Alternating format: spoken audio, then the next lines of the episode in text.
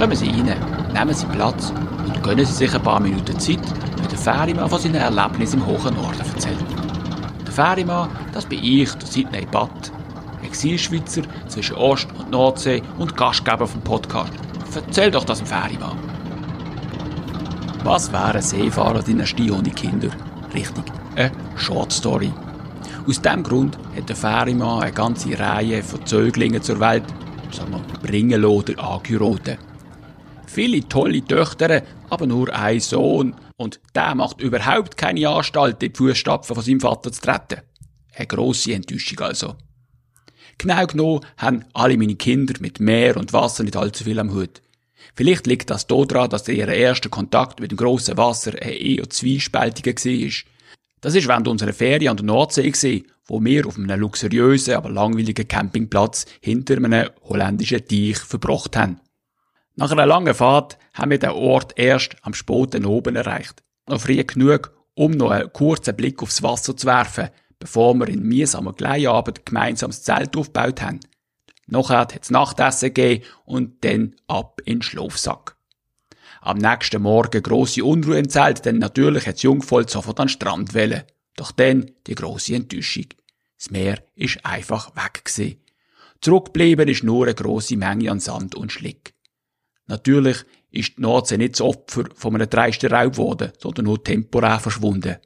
Eben nennt man das Phänomen in der Fachspruch. Ein Phänomen, wo nicht nur Kinder völlig unvorbereitet getroffen hat, sondern auch der Fährimann, sagen wir mal, ein bisschen überrascht hat. Nicht, dass mir Ebbe und Flut nicht schon vorher begegnet wären. Aber so wie man das auf dem 500 Kilometer langen Küstenabschnitt zwischen den Niederlanden und dem Nordwesten von Dänemark erleben kann, ist schon ziemlich einzigartig. Denn da hat der Meeresgrund über viele Seemeilen hinweg kaum Gefäll. Und weil die Wassertiefe bescheiden ist, zieht sich das Meer bei Ebbe gefühlt bis an den Horizont zurück. Und das in einer beachtlichen Geschwindigkeit. Was wir gesehen haben, ist die Westflanke vom grössten Wattenmeer der Welt. Eine maritime Besonderheit, bei der grosse Landteile zweimal am Tag mit Meerwasser überspült werden oder trocken laufen, je nachdem, wie man es betrachtet. Dass ich selber nicht schlecht gestaunt habe, als das Meer plötzlich weg ist, hat einen guten Grund.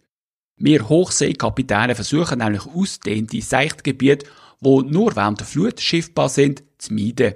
Denn wenn ein kleiner Fischkutter quasi trocken läuft und regungslos auf einer Sandbank liegt, mag das unbedarfte Touristen vielleicht belustigen. Wenn es gleich in einem Öltanker oder in einem riesigen Containerschiff passiert, hört der Spaß aber auf. Seebären mit Anspruch meiden darum solche Gegenden.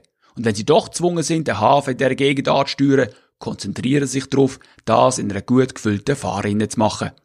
Solche Fahrrinnen gibt es an der Küste vom Wattenmeer natürlich auch, und zwar an den Mündungen von grossen Flüssen, wie im Rhein, der Weser oder der Elbe. Vergleichbare Flussmündungen findet man an der Westküste von Schleswig-Holstein nicht. Aber das ist nicht der einzige Grund, warum sich die grosse Seefahrt in der Gegend nicht so richtig durchsetzen Die Häfen an der Westküste liegen alle in Bezug auf die vorherrschende Windrichtung und Strömung relativ ungünstig. Denn im Schleppteil vom zuströmenden Wasser werden immer eine grosse Masse an Sand an die Küste getragen. Mehr Sand, als der Schifffahrt gut tut. Aber denen, die der echte Norden Ferien halber besuchen, ist das ganz recht. Und auch die Einheimischen wissen die Weiten von der Strand durchaus zu geniessen. Das gilt vor allem für den Strand von St. Peter-Ording, quasi der Hauptort der Wattenmeer-Liebhaber. Der Sandstrand hier hat eine Breite von 12 und bei Epi eine Tiefe von mehr als 2 Kilometer. Dahinter folgt Salzwiese mit einer Vegetation, die auch mit salzigem Wasser umgeht und vielen Vögeln Schutz und Heimat bietet. Natürlich ist der Strand im Sommer dicht belebt. Ich rede jetzt nicht von den Tieren, die natürlich auch da sind, sondern von den Gästen von den umliegenden Feriendestinationen. Das ist auch der Grund, warum ich bei meinem Besuch am Wattenmeer darauf achte, meinen Blick stur in Richtung vom Meer zu richten. Denn was man hier an der Küste sieht, hat weder mit Fauna und Flora und schon gar nichts mit Schönheit zu tun. Aber das ist natürlich meine ganz persönliche Meinung. Anderen Feriengästen mag der Anblick exzessiver Feriensiedlungen hingegen gefallen. Und man muss auch ehrlich sein, das meiste davon sieht man gar nicht, weil hinter einem dicken, fetten Teich versteckt. Wer hier im Sommer an den Strand geht, muss seine Gewohnten aus den Spanienferien abstreifen. Denn zum einen kann man wegen Ebbe und Flut seine Sachen nicht einfach gemütlich am Wasser ausbreiten, sondern bleibt in sicherer Entfernung. Zum anderen ist es hier meistens ein bisschen windig, warum die Leute hier keinen Sonnenschirm mitnehmen, sondern einen Windschutz. äh, wo man natürlich auch als Sonnenschutz nutzen kann. Aber lassen Sie sich davon nicht abschrecken, es ist einfach anders und keinesfalls schlechter als an der Costa Brava. Gut, das mit der Wassertemperatur sollte ich vielleicht noch erwähnen. Persönlich bevorzuge ich die Strände allerdings von Herbst bis Frühling. Dann sind viel weniger Menschen unterwegs und man trägt statt Badschlappen und Bikini Gummistiefel und Windjacke. Nicht, dass ich mich falsch verstehe, das mit dem Bikini bezieht sich nicht auf einen Ferienmann. In dieser Jahreszeit ist es mehr wilder, das Wetter gastiger und nicht selten wird man auf einer scheinbar unendlichen Ebene in dichten Nebel taucht. Tönt jetzt vielleicht ein bisschen ungastlich, ist aber genau das Gegenteil. Es ist wunderschön. Also meine Schwester, wo das Meer hier noch nie gesehen hat, weil sie egal zu welcher Tageszeit immer wenn der eben hier ist, schwärmt heute noch von diesem Erlebnis.